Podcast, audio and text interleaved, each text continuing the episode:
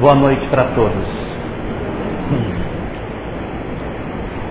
Quando nós temos a oportunidade de assistirmos um noticiário da televisão e vermos aquilo que está acontecendo no mundo em nosso redor, é muito comum nós, nós nos sentirmos atraídos para um comentário do tipo: está tudo perdido.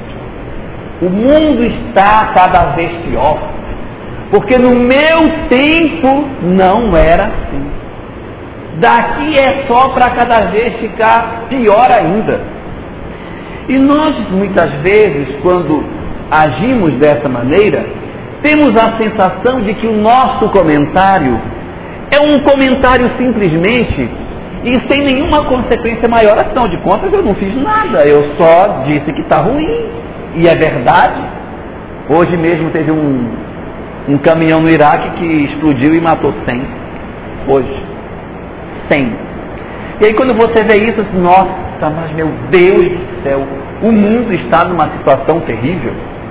O que nós muitas vezes não percebemos é a consequência que isso tem, não para o mundo, mas para mim. Para mim, minha pessoa, para o meu eu. Porque se a gente não prestar atenção, nós começamos a enveredar por um caminho que é o caminho da queixa. A gente encosta nos outros e diz: mas está muito ruim. Senta para comer, ah, mas só tem isso. Quando tem para comer, assim, olha hoje que tem comida, eu nem estou com fome. Quer dizer, quando tem, a pessoa reclama porque não posso nem comer isso, porque faz mal. Então, quer dizer, quando pode, não come porque faz mal. E quando não pode, aí reclama porque não tem. Gente, é uma coisa assim. E nós não nos damos conta que a gente vai, vai se envolvendo nessas ideias, vai, vai se se contaminando com esse pensamento, e isso vai nos atrapalhando, isso vai consumindo os nossos corações. Resultado da história. Em pouco tempo, se nós não cuidarmos, nós somos uma pessoa amarga, uma pessoa que quando se aproxima dos outros, os outros dizem: Ah, meu Deus, lá vem ele, já vai começar. E a pessoa encostou, começa a reclamação. Começa desde o tempo. Nossa, mas está calor. Claro, Rondônia é quente mesmo, é quente, desse jeito mesmo. Mas a pessoa não se cansa de dizer, mas hoje está quente. Está horrível. Tá, é, é, é assim mesmo. Mas tipo poeira, mas sempre teve. Rondônia sempre teve poeira. Muita. Mas é aquela reclamação, aquela coisa. Ai, os filhos. A pessoa só olha para o negativo, só para o ruim. Hum, essas crianças, quanto mais cresce, mais trabalho dá. Eu preferia quando era pequeno, mas quando era pequeno era um estresse. Eu quero que vocês cresçam! Eu quero que vocês cresçam! Então a gente não se entende. Nós somos contraditórios, porque nós estamos num processo de inconformação com a vida que muitas vezes tira de nós a paz que nós precisamos ter.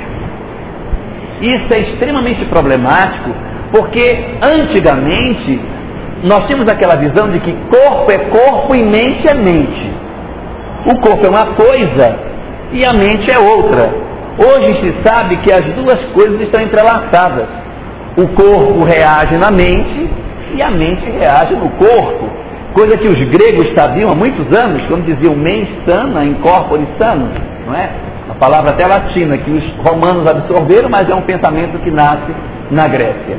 E daí que esse pensamento de que corpo e mente se entrelaçam, agora tomou conta das universidades, os médicos, até os mais materialistas, já reconhecem a influência da mente no processo de terapia dos seus clientes, dos seus clientes, dos pacientes.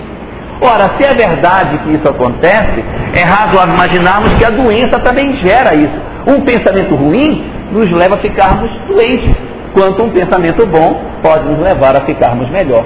E aí nós contaminamos o organismo e jogamos uma série de sentimentos que destroem esse corpo por dentro. Nós temos uma substância no nosso organismo chamada adrenalina, extremamente útil. Qual é a função da adrenalina no corpo? A função da adrenalina é nos proteger do perigo. Essa é a função dela. Quando você vai andando por uma calçada e tem uma grade e você vem passando bem perto da calçada e de repente um cachorro enorme vem e late perto da sua perna, que você sente o calor, até a umidade do baco do cachorro na canela. Imediatamente, sem que você se programe para isso, a tentativa o que, que é? É pular para longe, os olhos ficam enormes e você fica completamente pálido. Por quê? Isso é a ação da adrenalina. Porque a adrenalina, a função dela é proteger o corpo. Ela faz a gente saltar para longe, para fugir do perigo. O olho abre que para poder observar o perigo. E nós ficamos pálidos, porque sangue é vida e você não pode perder sangue. Os vasos que ficam na periferia da pele se contraem e jogam todo o sangue para o centro, principalmente para o fígado. E se o cachorro morder, vai sangrar, mas não tanto. É a técnica para você se proteger de um perigo. Bateu o carro, a pessoa sai pálida. Por quê? Porque o perigo estava iminente e a pessoa ficou pálida. Isso é descarga de adrenalina. Ou seja, perigo acontece isso. O coração dispara, injeta-se substâncias para os músculos ficarem ágeis. A pessoa corre, pula, salta muro, que a polícia quando corre atrás nunca consegue saltar porque não tem o mesmo estímulo, não é? Mas aquele que está sendo perseguido, ele salta o muro. Essa é a consequência da adrenalina no nosso corpo.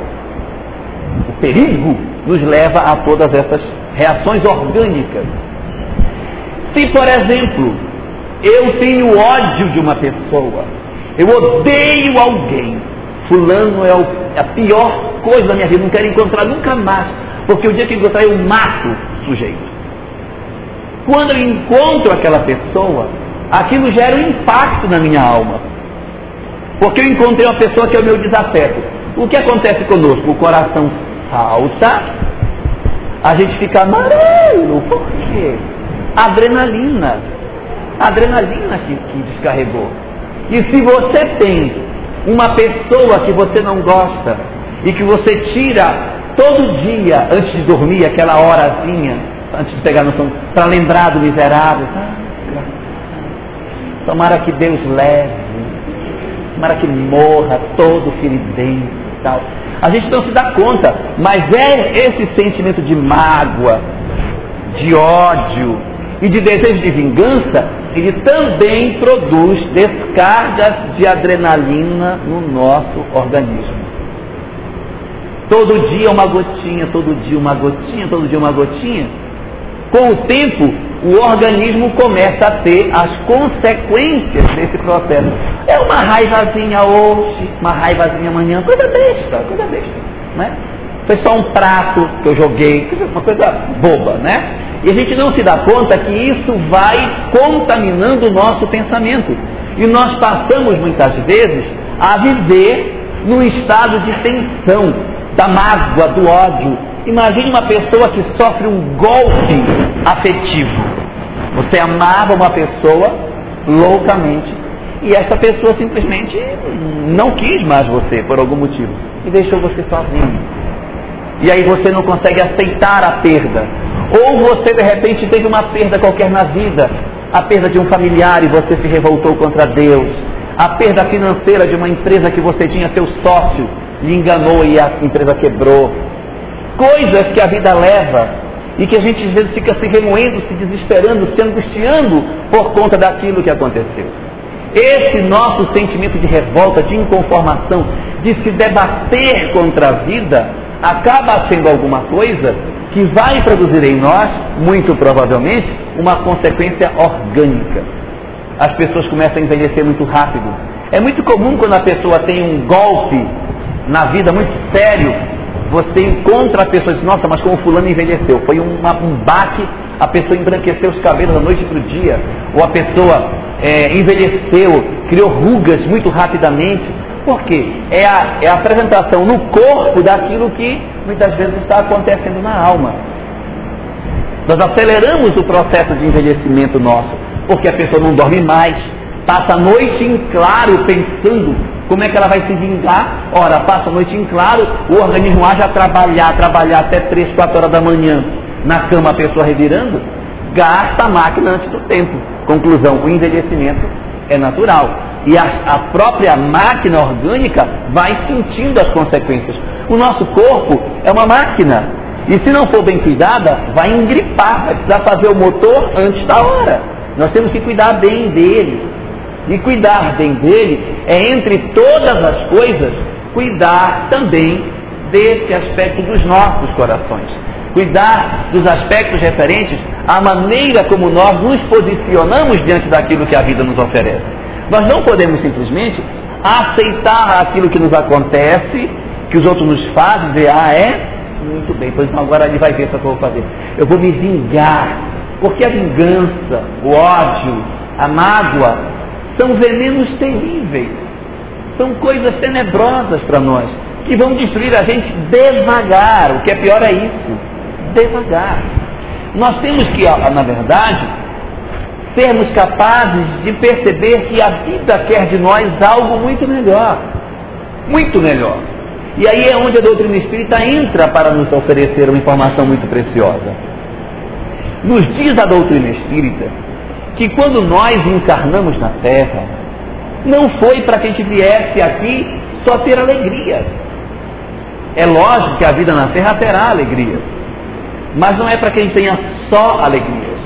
Os Espíritos dizem na obra Sinal Verde, capítulo 33, que um dos hábitos infelizes que o homem tem, quando digo o homem é o homem e a mulher, é o hábito de não querer sofrer.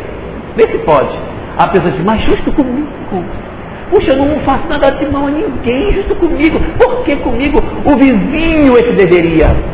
Porque o vizinho está errado, agora eu estou certo e lá é que acontece. E o que, que nos diz o Espiritismo? que nós não viemos na terra para termos apenas alegrias. Que a nossa vinda na terra, ela tem um propósito muito maior, que é o propósito de educação das nossas almas. A grande razão pela qual Deus, na sua infinita misericórdia e seu infinito amor, nos deu a chance de um novo corpo, de uma nova família, de uma nova oportunidade entre os homens, não foi para que a gente viesse para cá para andar de jet ski, ir para Disneylândia e ficar simplesmente passeando. Não. Que a gente vá à Disneylândia, que passeie de jet ski, tudo bem. Mas esse não é o objetivo da vida. O objetivo pelo qual nós viemos aqui é basicamente a educação integral do homem. E o que, é a educação integral? Educação nossa em todos os aspectos que a gente pensar.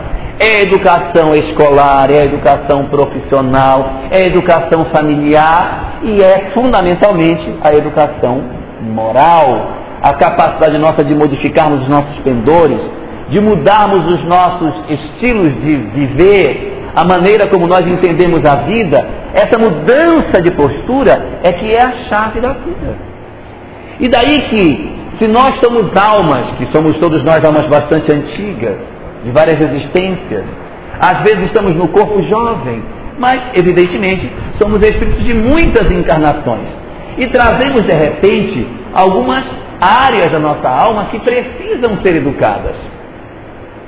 Digamos que, por exemplo, eu no passado fui alguém que tive dinheiro e usei esse dinheiro para oprimir, para enganar, para que eu mesmo tropeçasse, para que eu fizesse mal a mim mesmo com o dinheiro. O dinheiro me corrompeu, me destruiu, Hoje, Deus me permite a chance de voltar numa condição financeira diferente.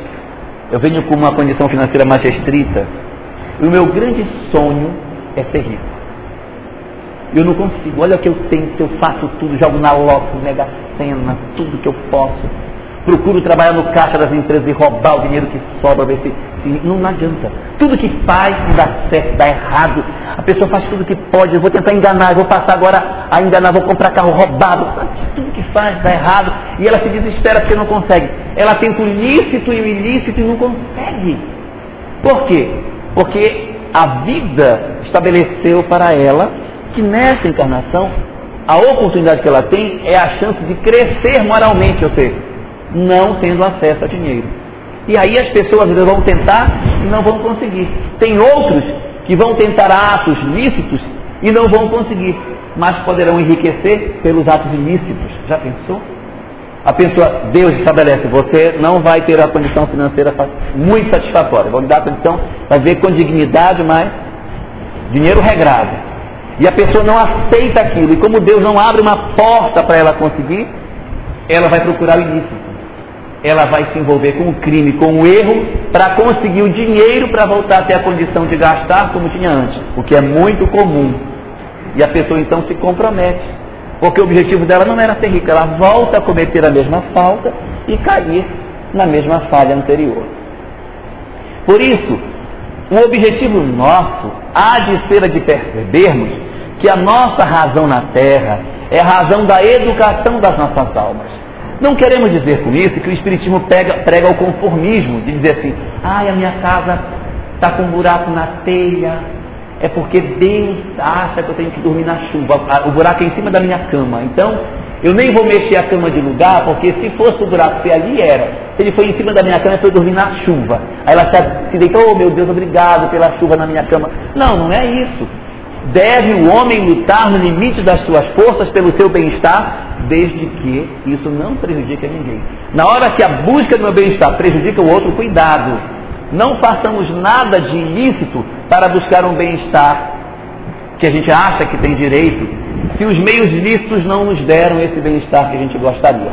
A nossa visão tem que ser sempre essa. Deus, quando nos oferece as coisas, tem uma razão para isso. E a grande o grande objetivo da nossa encarnação, do nosso renascimento entre os homens, é a nossa educação por inteiro. E se nós cairmos nesse processo de murmuração, de reclamação, de mágoa, de ressentimentos, de queixas sucessivas, nós caímos num padrão mental terrível, que é o padrão mental que corrói a nossa individualidade, que destrói a nossa própria felicidade e nos impede de darmos a caminhada na direção da nossa libertação verdadeira, porque ficamos presos, reclamando, sempre chorando, lamentando as coisas que a vida nos traz. Daí que a doutrina espírita ela tem um roteiro que ela nos oferece na tentativa de nos dar a chance de nos levantarmos diante dessa questão. Joana de Ângelo apresenta para nós um roteiro bastante interessante sobre como é que nós devemos fazer para nos libertarmos desse processo de angústia, de dor, de reclamação, de pessimismo que a gente muitas vezes se entrega e que não percebe que isso nos arrasta a tantas e tantas outras dores. O pessimismo tem um condão danado de nos trazer sofrimento e nos faz viver num hálito de, de dor que atrai cada vez mais dor cada vez mais dor. Porque quanto mais a gente vive negativo, mais a gente sente o mal em redor de nós, mais eu reclamo do mal, mais o mal se torna perceptível. Não, é, não quer dizer com isso que, ah, então se eu cultivar o otimismo não vai acontecer nada. Não, vai acontecer, mas a dimensão que você vai dar para o que acontece é menor. Se você vive numa atmosfera de pessimismo, até o ônibus que você perde, você, oh meu Deus, o ônibus está cheio, não é possível. Tá. Por quê? Porque tudo, tudo tem muito valor. Tudo tem muito valor. Se você senta na mesa para comer e o seu garfo tem um, um, uma perninha torta, olha, o meu é o que tem a perna torta. O de todo mundo é normal, só o meu que tem. Tudo, tudo é motivo de, de reclamação, de dor. Todo mundo, vou, vou num lugar, estão me olhando, é porque eu sou feio, é o meu cabelo.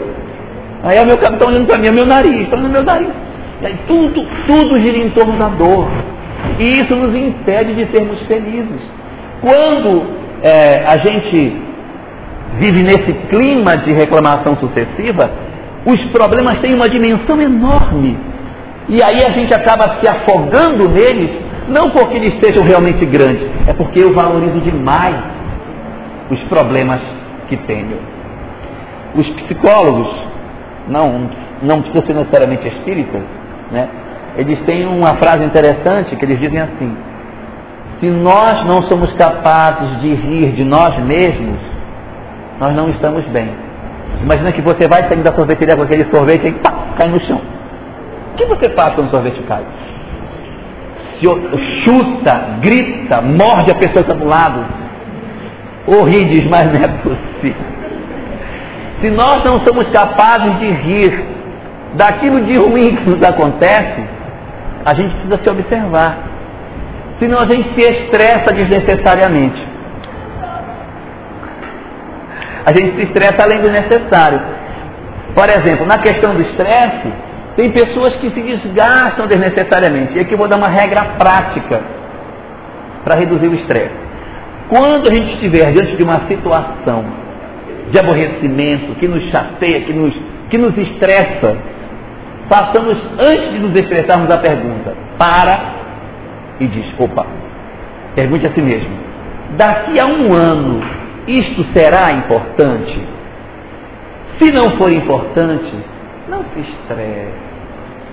Você vai sair, abriu o guarda-roupa e procurou aquele sapato, aquele mule dourado que você deixou ali. Quando você abre, não estava lá o mule dourado, só tinha o prateado. Pronto. Aquilo foi motivo, você já virou tudo, já gritou, já estrangulou dois, porque o sapato não está no lugar. Aí a pergunta é: daqui a um ano, será importante aquele sapato? Então não se estresse. O cinto, procurei o cinto. Cadê meu cinto? O meu cinto sumiu pegando. Vai sem. Senão a gente não vive. Se estressa além do que deve. Se estressa além do que deve. E aí a Joana de Ângeles, ela apresenta para nós um roteiro composto de quatro passos. Não dá, Pedro? Composto de quatro passos sobre como a gente pode fazer para melhorar isso. Primeiro passo é fugir do amargor. Fugir do amargor é parar de reclamar. Mesmo que dê aquela vontade, que é tão gostoso, né? Tão bom. Olha aí que fez. Olha só. Tem mais jeito. Você, meu filho, não tem mais jeito. Né? Tão bom reclamar. Esse amargor faz um mal danado para gente. E o primeiro passo para que a gente melhore é fugir do amargor. É a gente parar de ser aquela pessoa negativa, aquela pessoa que o tempo todo só fala do que é ruim. Vamos fazer uma continha. Cada comentário que eu faço some para ver quantas vezes você reclamou e quantas vezes você elogiou. Se é em casa, por exemplo, se você reclama de um filho, pelo menos tente dar um elogio para cada reclamação, já está de bom tamanho, porque a gente só reclama, né? Menino, arruma a tua cama. Menino, vai fazer tarefa. Menina, vai dormir. Menina, não vai sair volta. Mas cadê o positivo? A gente só diz o negativo e caímos nessa camada da discussão sobre a amargura, que era até a nossa mensagem de abertura quando falava sobre a questão da murmuração. Segundo passo, passo 2, passo 2, é nós procurarmos nos sentir filhos de Deus. Sentir que estamos ligados ao Criador. O que significa isso? Orar mais, estar mais próximo da natureza, sentir-se mais cuidado, permitir-se sentir cuidado por alguém que nos vela. Retirar do coração aquele sentimento, ah, eu sou sozinho mesmo, se não me virar, eu estou perdido, eu que lhe. Esse sentimento nos faz ficarmos cada vez mais infelizes. Isso aqui leva à depressão. Então, nos sentirmos filhos de Deus é um passo fundamental para isso. E como é que a gente consegue isso? É percebendo a natureza. Vivendo do jeito que nós vivemos não dá. Porque você entra no carro, vai para o trabalho, sai do trabalho, entra no carro, vai para casa tal. Você não para para ver uma estrela, para ver a natureza, andar descalço na chuva, tomar banho de chuva debaixo da biqueira. Né? viver essas coisas, sentir-se, na verdade, participantes da vida que está em nosso redor. Cuidar de plantas, cuidar da natureza, cuidar de animais, fazer as coisas com prazer, ter boa vontade naquilo que se faz. Em tudo que se fizer, em vez de fazer com ódio, tem que fazer a casa, né, com raiva, para se ver livre logo. Vamos curtir, curtir as coisas para que elas tenham prazer, que elas sejam prazerosas. Essa é a segunda etapa, é fazer as coisas sentindo que nós somos parte integrante de um processo e por isso não não se sentir tão abandonado. Terceiro passo para este processo, cuidar-se. Terceiro passo, cuidar-se. Esse cuidar-se se abre em três coisas. Primeiro, alimentar-se bem, que a gente só come em pé, não é? Alimentar-se bem. A gente come em pé, come mal, come coisa que faz mal. Sabe que mal, mas come e depois toma um remedinho para digestão. Né? Então alimentar-se bem. Alimentar-se bem é uma peça fundamental. Aqui está escrito alimentar-se bem, tá? Cuidar-se, portanto, é a gente se alimentar de maneira correta, equilibradamente, comer coisas saudáveis que nos deem condição de sermos pessoas mais capazes de produzir. A gente come um negócio que sabe que faz mal, mas come. Vou comer. Faz mal, mas come. Não. Segunda coisa. Segunda coisa. Procurar higiene. É o segundo passo do cuidar. Tomar aquele banhinho básico, não é? Dar uma cuidar do cabelo, das unhas, ter um cuidado com a gente, se cuidar, cuidar do corpo fisicamente, botar o corpo para dormir na hora certa, dar descanso a ele.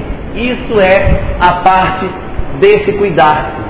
E o terceiro passo desse cuidar é a questão do lazer. Mas esse lazer não pode ser aquele lazer estressante que o povo costuma fazer no final de semana, que acorda às 4 horas da manhã, bota todo mundo no carro, aquele desespero de frango misturado com, com, com farofa dentro do carro, aquela agonia.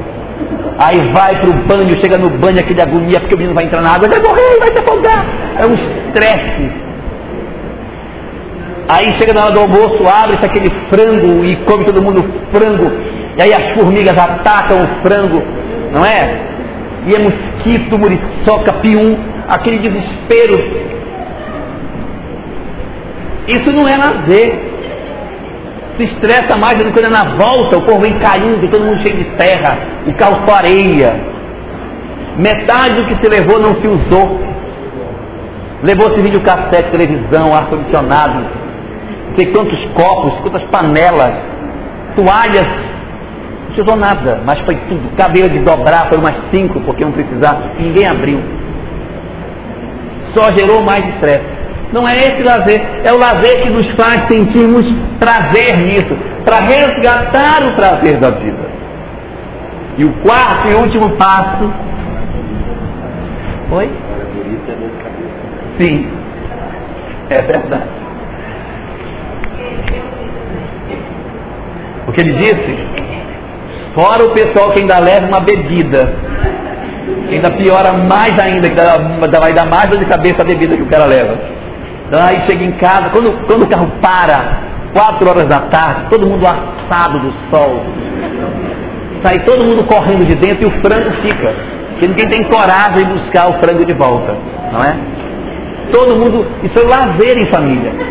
Lazer em família. Não é esse o sentido de lazer. É o lazer, na verdade. Vocês pensam que eu, eu não estou inventando isso não, tá? É, é a Joana de Ângeles que diz isso. Quarto ponto, quarto e último ponto. É o exercício da compaixão. Que é você ter misericórdia do erro do outro é você já fez o exercício do amargor para não ficar reclamando e agora passar a entender o quando o outro fizer dizer, mas é o que ele pode dar. É a maneira que ele tem de dar. Não é a maneira que a pessoa tem. Às vezes de demonstrar carinho é uma maneira esquisita, mas é a maneira. Maneira do pai demonstrar carinho é vigiando, é cuidando, proibindo, mas é o que ele sabe. Ele é vítima da educação do pai dele, ele já até está melhorado, então a maneira que ele tem é essa, é o que ele sabe fazer. Eu não posso querer dele algo que ele não tem condição de dar. E aí o exercício da compaixão é aceitar o outro do jeito que o outro é.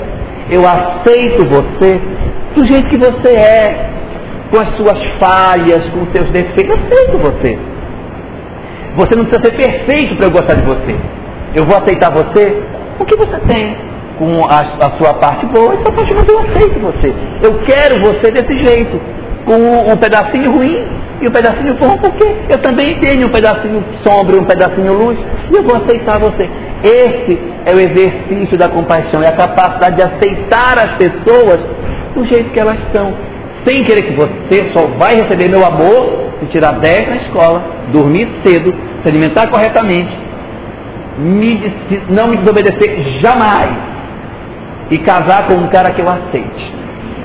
Aí você, aí vai ser minha, minha bênção. Se não fizer isso, você vai ter uma filha proscrita. Não dá. O exercício da compaixão é aceitar o outro do jeito que o outro é, naquilo que o outro é capaz de dar. Este panorama é a proposta que a Joana de Ângeles nos apresenta como sendo a visão que o homem pode, quando falo homem, é o homem e a mulher, pode seguir para que quebre-se esse círculo vicioso da mágoa, do ressentimento, do ódio, do amargor, da murmuração, do queixume, que às vezes corrói as relações por dentro, destrói famílias, destrói relações conjugais pelo excesso de reclamações sucessivas, que pode muitas vezes estar afetando a nossa vida em particular.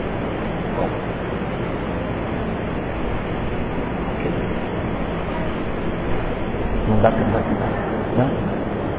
Então, então eu vou contar uma historinha para vocês. Na, Na verdade, é, esse processo todo ele está vinculado à nossa relação com Deus. Quanto mais próximos de Deus nós estamos, mais fácil se torna esse libertar-se e a ação de Deus em nosso favor. Se eu vivo amargurado, reclamando, odioso, perturbado, como que Deus vai me ajudar? Como é que Deus vai poder me fazer ser uma pessoa melhor se o meu pensamento é só na mágoa, só no negativo, só no pessimismo? Não tem como. Se eu odeio meu pai, odeio minha mãe, odeio minha escola, odeio minha família, como que Deus vai poder fazer algo por mim? Só vai poder fazer se eu me abrir para amar. Quanto mais eu me aproximo de Deus, mais se torna fácil para mim a minha aproximação de um processo de felicidade. Então dizem os Espíritos o seguinte, que havia uma uma região aonde tinha uma ferrovia que levava as pessoas de um ponto ao outro, numa estrada comprida, que demorava quase a noite inteira a viagem. As pessoas saíam de manhã cedo, no final da tarde da cidade A e passavam a noite inteira viajando de madrugada, quase já nascendo o sol do dia seguinte, é que o trem chegava no destino. Para fazer essa viagem, Havia entre os vários maquinistas que levavam o trem um em particular, que tinha um hábito muito curioso. Ele, antes de sair, ele parava, olhava o trem, e aí então ele ia entrar em contato com as pessoas que ele ia levar, para que ele sentisse a relação de responsabilidade dele com as pessoas que ele levava. Então ele ia, conversava com os homens, conversava com as mulheres, com as crianças, arrumava do bagageiro as malas daqueles que iam viajar e tinha a preocupação de manter esse contato e perceber a grandeza daquilo que ele ia realizar. E aí então, quando terminava todo esse processo, se recolhia na cabine onde ia ser feita ali o comando do trem, lá na locomotiva, e ali fazia uma prece, pedindo a Deus que o abençoasse para que ele pudesse levar em paz as pessoas que estavam ali. E cheio de compaixão, ele então dava partida. E levava a noite inteira até o destino. E contam os espíritos que numa das vezes que ele estava fazendo a viagem, no meio da mata, já da escuridão completa, já bastante distante do ponto de origem, a máquina a pleno vapor, quando ele percebeu na beira da estrada, próximo de um poste perdido no meio da, da escuridão, havia uma pessoa de braços abertos fazendo sinal, pedindo para que o trem parasse. Quando ele viu aquilo, ele viu alguém pedindo socorro. E imediatamente foi com a mão no freio para travar a máquina e atender a pessoa. Quando ele pegou no freio, e se for um assalto? E eu colocar em risco as pessoas que estão no trem? É melhor seguir. Tirou a mão do freio. Mas se for alguém doente, pedindo socorro, e aí de repente eu vou embora e a pessoa está ali, de repente uma mãe que deu a luz no meio da escuridão, eu não vou atender. É melhor parar. Pegou a mão no freio de novo. Mas se eu parar, vai atrasar o trem. O povo vai brigar comigo. Melhor não parar. Não para, não para, para, não para. Ele não contou conversa e meteu a mão no freio. E preocupado com quem estava lá, freou. O trem foi parando devagar, gritando no trilho devagarinho, até que lá na frente o trem parou. Quando a máquina parou, as pessoas se levantaram apavoradas e correram para a frente do trem para saber o que havia acontecido. E ele simplesmente disse: tem uma pessoa lá atrás pedindo socorro. Nossa, para quê? Você é louco! Para uma máquina no meio da noite, nesse lugar vazio, deserto, para socorrer uma pessoa, ao risco. Mas mas a gente tem que ir lá para atender. Acenderam as lanternas e no meio da escuridão foram procurar pela pessoa debaixo do poste. Não havia ninguém. Não havia ninguém. Procuraram por ali, nada, sinal de ninguém. Até que perceberam que próximo do poste havia uma árvore e os morcegos vinham comer as frutas da árvore. E eles, quando saíam da árvore, balançavam as asas, e as asas do morcego balançando na noite, para quem passa de trem, parece as mãos de alguém acenando pedindo socorro, mas nada mais era do que asas de morcego. Percebido o defeito do que havia acontecido, a percepção do, do fato real, então, todo mundo voltou para o trem, todos se agasalharam, reclamando do atraso. O maquinista voltou para o seu posto, ligou a máquina, acendeu os faróis e foi dar a partida. Quando percebeu que a máquina havia parado 50 metros antes da ponte que havia quebrado.